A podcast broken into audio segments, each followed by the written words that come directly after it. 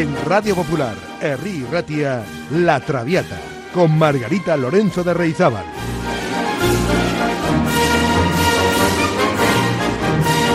Pasión por la lírica.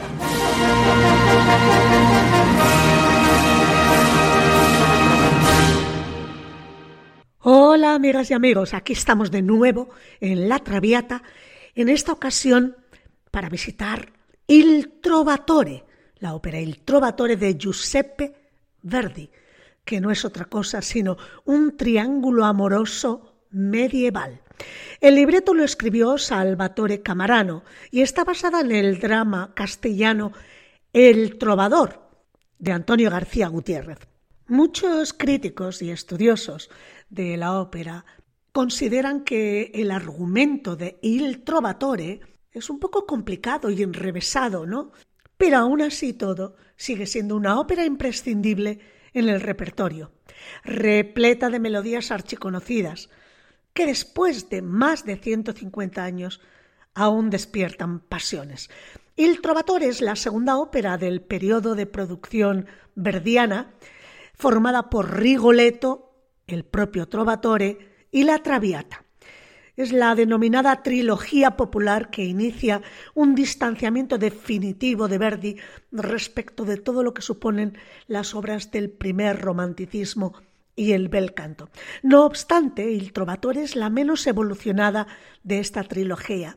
Su temática no es tan rompedora como las desventuras de una mujer de dudosa reputación como en la Traviata, ni posee la disolución de números de Rigoletto donde se traspasa la típica división de recitativo, aria y cabaleta y se apela al motivo recurrente de una manera magistral.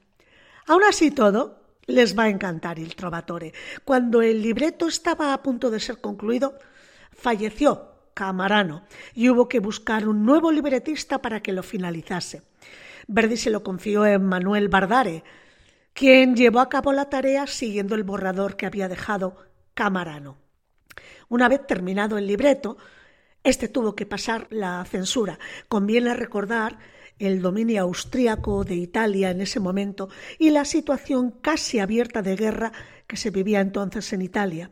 También el poder de la Iglesia católica y su profunda influencia en los asuntos públicos.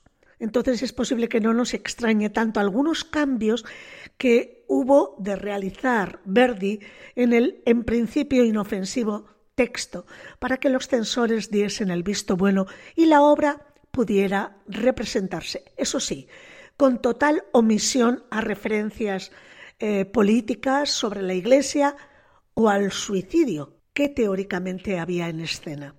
Hay que decir que el dramaturgo español Antonio García Gutiérrez fue un famoso romántico español cuyas obras eran muy solicitadas en los teatros por aquel entonces. Había publicado la, la tétrica tragedia del trovador que tenía como figura central un caballero trovador. Pero para Verdi pronto fue otra la figura que pasó a primer plano. La madre adoptiva de ese trovador, la gitana Azucena, se convirtió para Verdi en el personaje más importante de su ópera. La elección de este personaje marginal como centro de este melodrama convirtió a Verdi en el blanco de muchas críticas.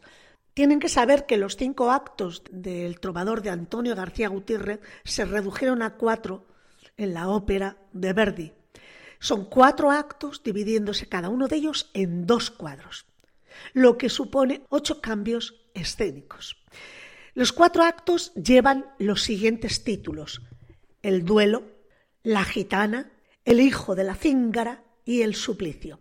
Siguiendo la tradición, el compositor otorga a los personajes más jóvenes las voces más agudas y a los de más edad las más graves.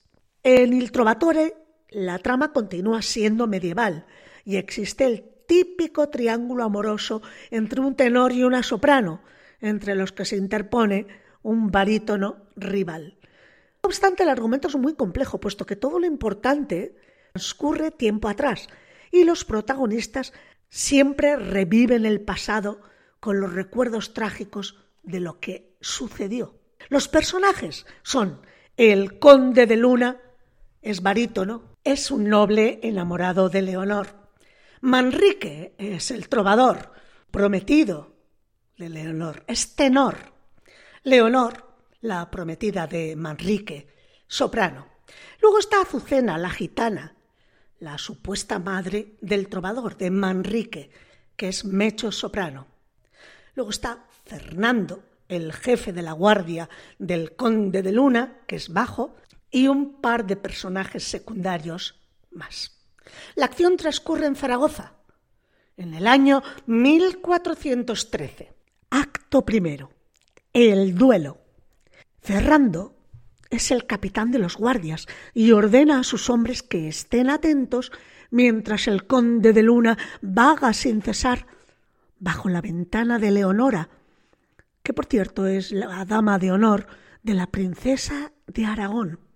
El conde de Luna ama a Leonora, pero siente celos de su rival, el trovador Manrico, Manrique en castellano.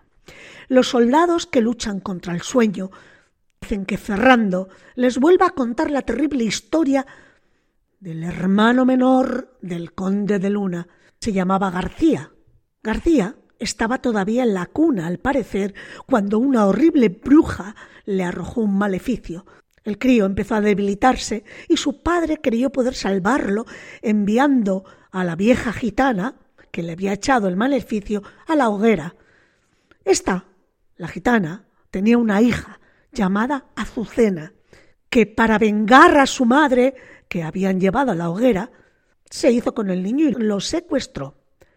Nunca se encontró al pequeño García ni a su raptora, solo los restos calcinados de un niño de una edad similar a la de García en el lugar donde se ajustició a la bruja, y esto sugería que el niño había sido víctima de crueles represalias. Pues vamos a escuchar a Ferrando narrando esta historia alrededor de la cual gira toda la ópera.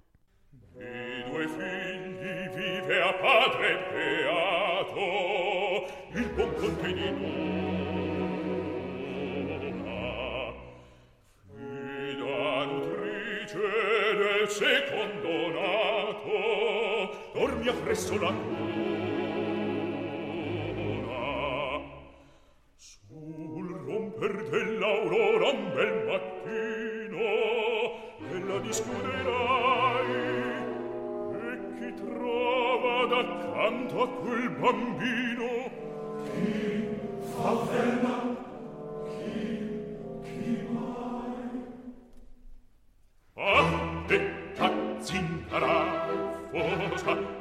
miliarda finché ai simboli viva chi arda e sul fanciullo come zarciglio occhio di a torvo sanguigno torvo compresa compresa è la notice ah, compresa gioie reco vero bellavo ti dice chi servi chi servi a corono chi servi a corono in quelle soglie fatti lanceuri percosse e frappinace urli e percosse l'area di scacciano e tardi a sogliere all'area di scacciano e tardi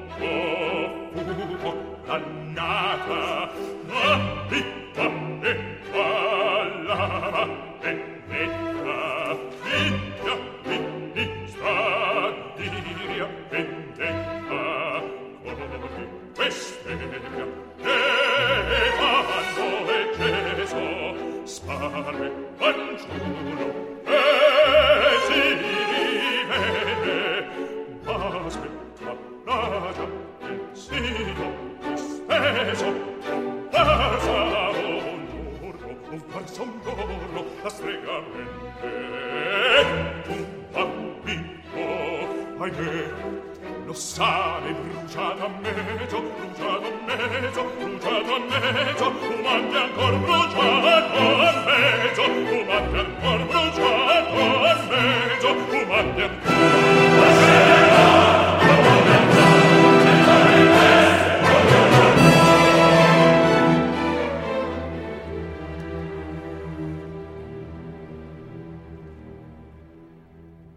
Sin embargo, el viejo conde creía que su hijo estaba vivo y en el lecho de muerte hizo prometer a su hijo, al conde de Luna actual, que continuaría con la búsqueda de su hermano. El mismo Ferrando está seguro de que podría reconocer a la hija de la bruja, a Azucena, incluso después de haber pasado veinte años. La siguiente escena tiene lugar en el jardín del palacio de la princesa.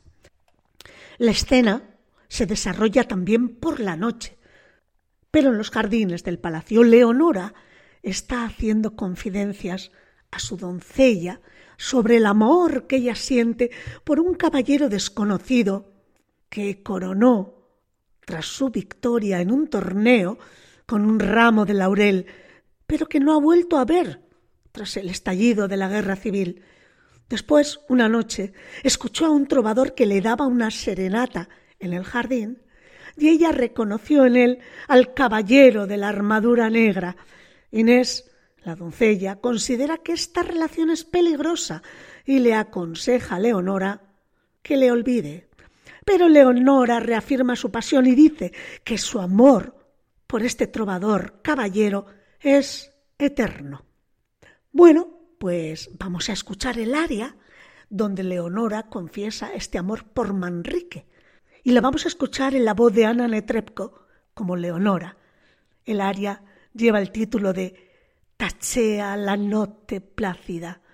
La tranquila noche está en silencio.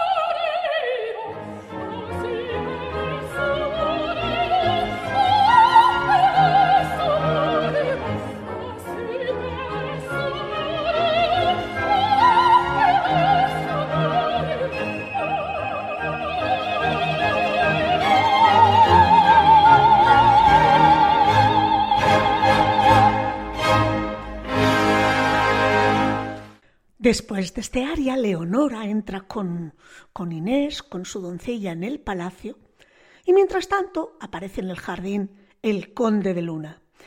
Y él le declara su amor a Leonora.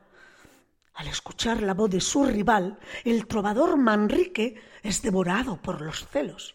Para su sorpresa, Leonora se arroja en los brazos del conde de Luna, pero lo que ha ocurrido es que en la oscuridad de la noche ella lo ha confundido con Manrique. Un rayo de luna que atraviesa las nubes en ese preciso instante deshace el malentendido. Y los tiernos impulsos de Leonora cambian de persona. El conde Luna, furioso, y Manrico, embelesado, se enfrentan violentamente. El primero amenaza al segundo, el cual tiene la doble culpa de ser su rival afortunado y encima un proscrito político. Leonora trata de intervenir, pero no puede detenerlos. Ellos cogen la espada y se alejan para batirse en duelo, mientras que la joven Leonora, y atención, porque no va a ser la primera vez en esta ópera, que cae desvanecida. Escuchemos este trío titulado Di geloso amor sprezzato, El fuego del amor celoso, con Plácido Domingo, Leontine Price y Cheryl Mills, que son Manrique, Leonora y el Conde de Luna.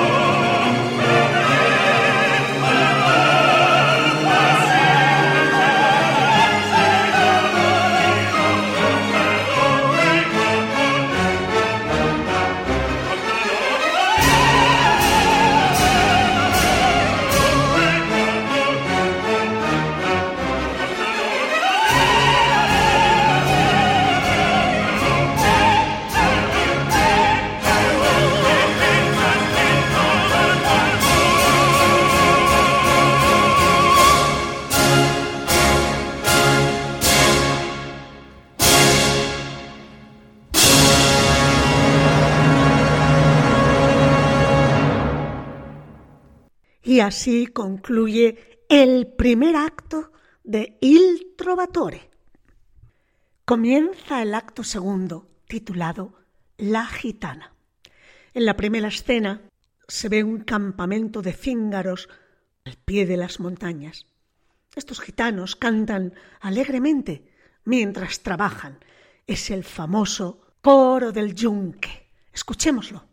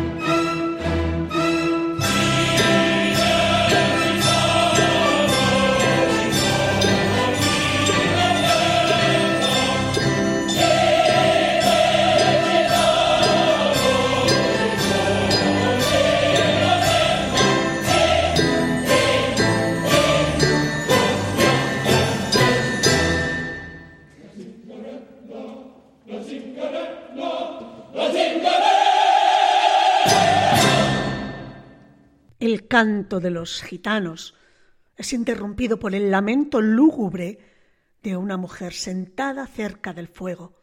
Es Azucena. Ella es la hija de la gitana quemada por el viejo conde, y aunque viejilla, sigue rumiando su venganza. El día avanza, los gitanos se dispersan. Mientras se levanta el campamento, Azucena le confiesa a Manrique que cuando intentó quemar al hijo del conde, por equivocación, tiró a las llamas a su propio hijo, no a García. Tremenda este aria de Azucena en la voz de la mecho soprano Fiorenza Cosotto.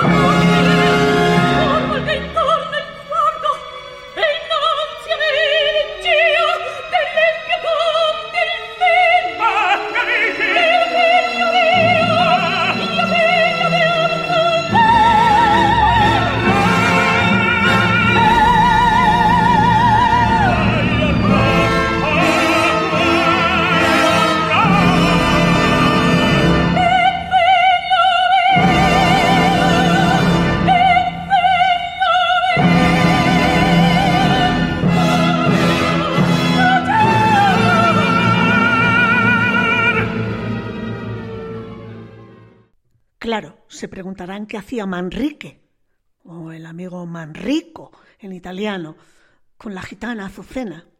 Y es que él creía que era el hijo de Azucena, pero se da cuenta que no es su hijo, aunque la ama como si de verdad fuera su madre, pues ella siempre le ha sido leal y amorosa. Claro, pero después de que le confiesa que Manrico era el famoso García al que tenía que haber echado en la hoguera, pues le pregunta entonces con una cierta ingenuidad a Azucena, pero entonces, ¿quién soy yo? Azucena se desdice enseguida, pretendiendo que ella ha perdido la cabeza eh, cuando ha evocado la terrible tragedia y asegura al joven que es su hijo. Manrique entonces le cuenta a Azucena que ha tenido posibilidad incluso de matar al conde, a su supuesto hermano, porque han tenido un, duelo por el amor de Leonora. Y tuvo la oportunidad de matarlo, pero sintió una fuerza sobrenatural que le impidió hacerlo. Azucena le hace jurar a Manrique que él no vacilará en matarlo si la ocasión se presenta de nuevo. Su conversación es interrumpida por la llegada de un mensajero trayendo la noticia de que Leonora, creyendo que Manrique ha muerto en el duelo, va a ingresar en un convento esa misma noche. Azucena quiere retener a Manrique, pero este trovador salta sobre un caballo y desaparece en busca de Leonora. La siguiente escena tiene lugar frente al convento en el que se supone que Leonora va a ingresar el conde de Luna y sus hombres también intenta raptar a Leonora y el conde canta su amor por ella en el aria Il balén del suo sorriso, la luz de su sonrisa. La vamos a escuchar en la voz del famoso barítono que no sé pronunciar, algo así como Vorostovsky, en el papel del conde Luna.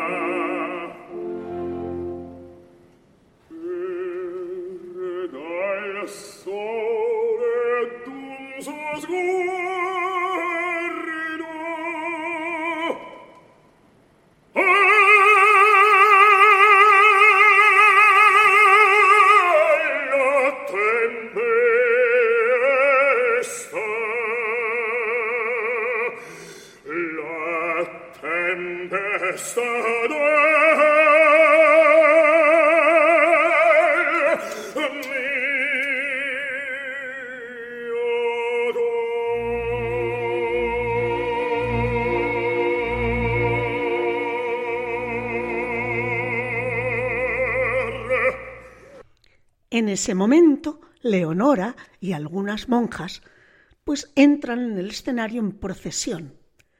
En ese momento, el conde de Luna intenta actuar para raptar a Leonora, pero Manrique se interpone entre ellos y, ayudado por algunos hombres, escapa llevándose a Leonora consigo.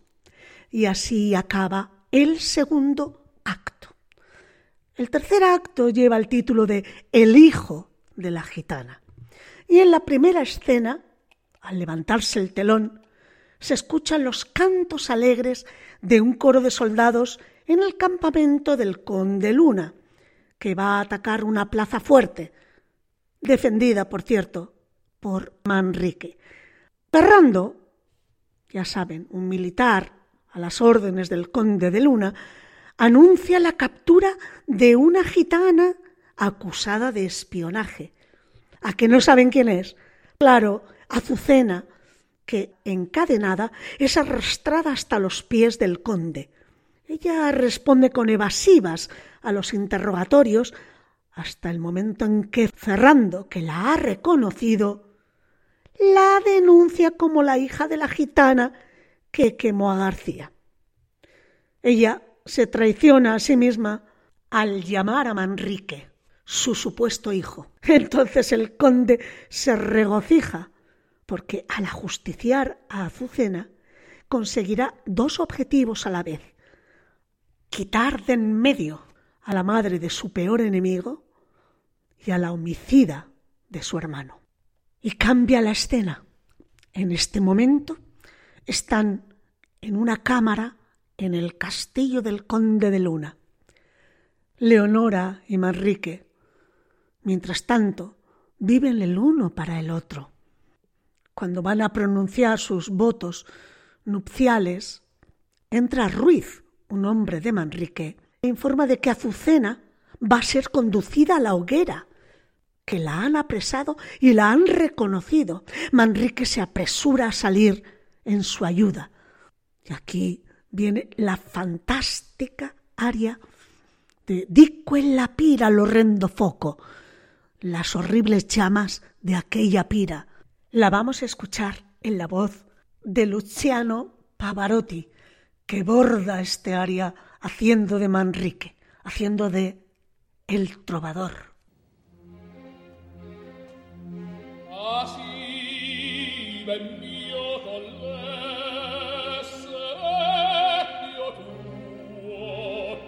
Jahren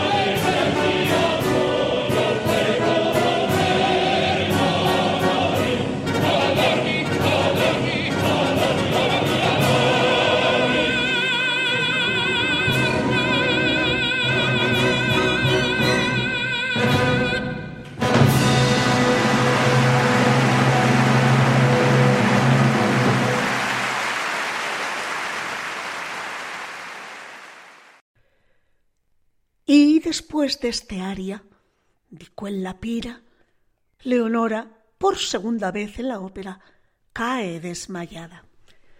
Y así concluye el tercer acto. El cuarto se titula El castigo y tiene dos escenas. En la primera escena se ve un castillo y una celda dentro del castillo. El rescate de Azucena, de la gitana, ha fracasado. Y ahora están los dos presos, Manrique y su madre adoptiva Azucena.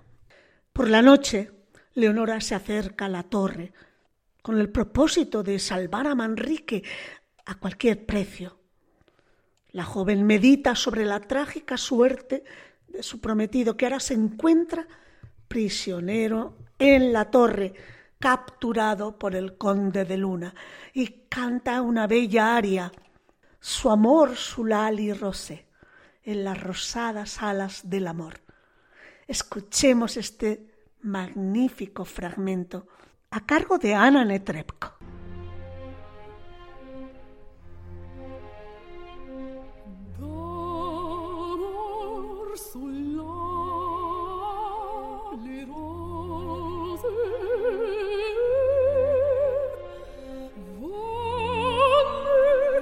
house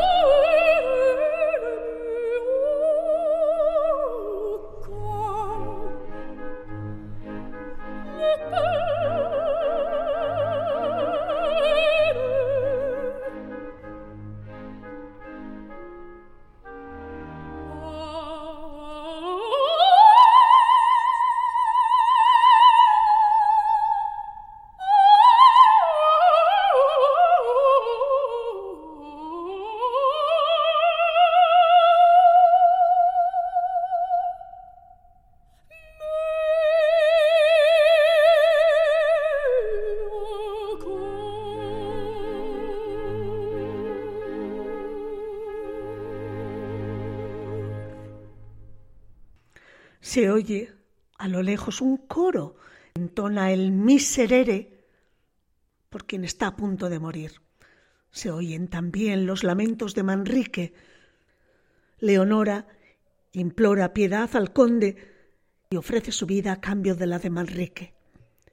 Promete entregarse al conde de Luna, pero en secreto, atención, bebe un veneno que llevaba en el anillo para morir antes de que el conde de Luna pueda consumar la boda. Concluye la escena primera y damos paso a la última escena segunda escena del cuarto acto. Es un calabozo sórdido en el interior de la torre. Manrique se esfuerza por calmar a Azucena, su madre, su madre adoptiva, prometiéndole que la va a sacar de allí. Pero Azucena, ante la perspectiva de la hoguera, casi ha enloquecido. Azucena recuerda los días felices cuando ellos vivían en las montañas. Al final acaba por dormirse. Leonora entra en escena y le dice a Manrique que está libre. Pero claro, no ha sido gratis. Cuando Manrique se entera de cuál ha sido el precio de esta libertad, rechaza a Leonora. El veneno del anillo comienza a hacer efecto. Entonces Leonora le dice a Manrique que ha tomado un veneno y muere en los brazos de su amado.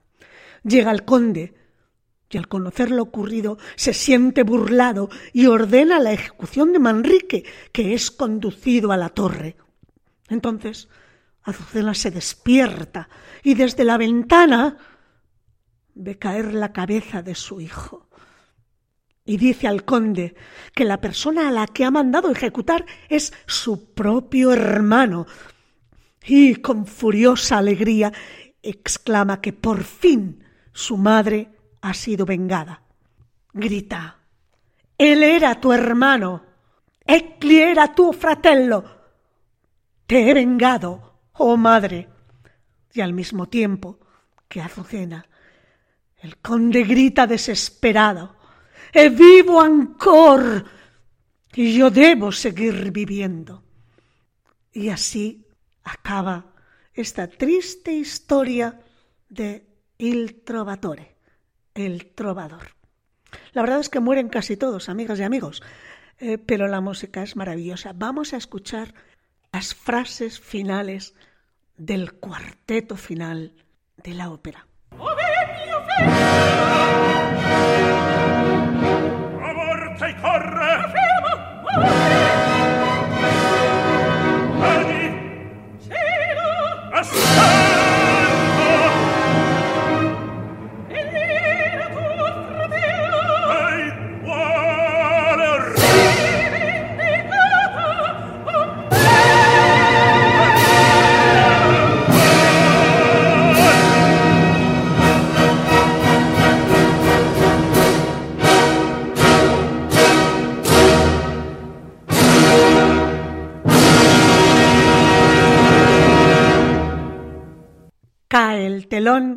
y se acaba el drama operístico, Il Trovatore, aunque lamentablemente continuamos con otros dramas más reales y cotidianos, como el de la guerra de Rusia contra Ucrania, un drama tan increíble que supera seguro todos los libretos operísticos que se han escrito a lo largo de la historia.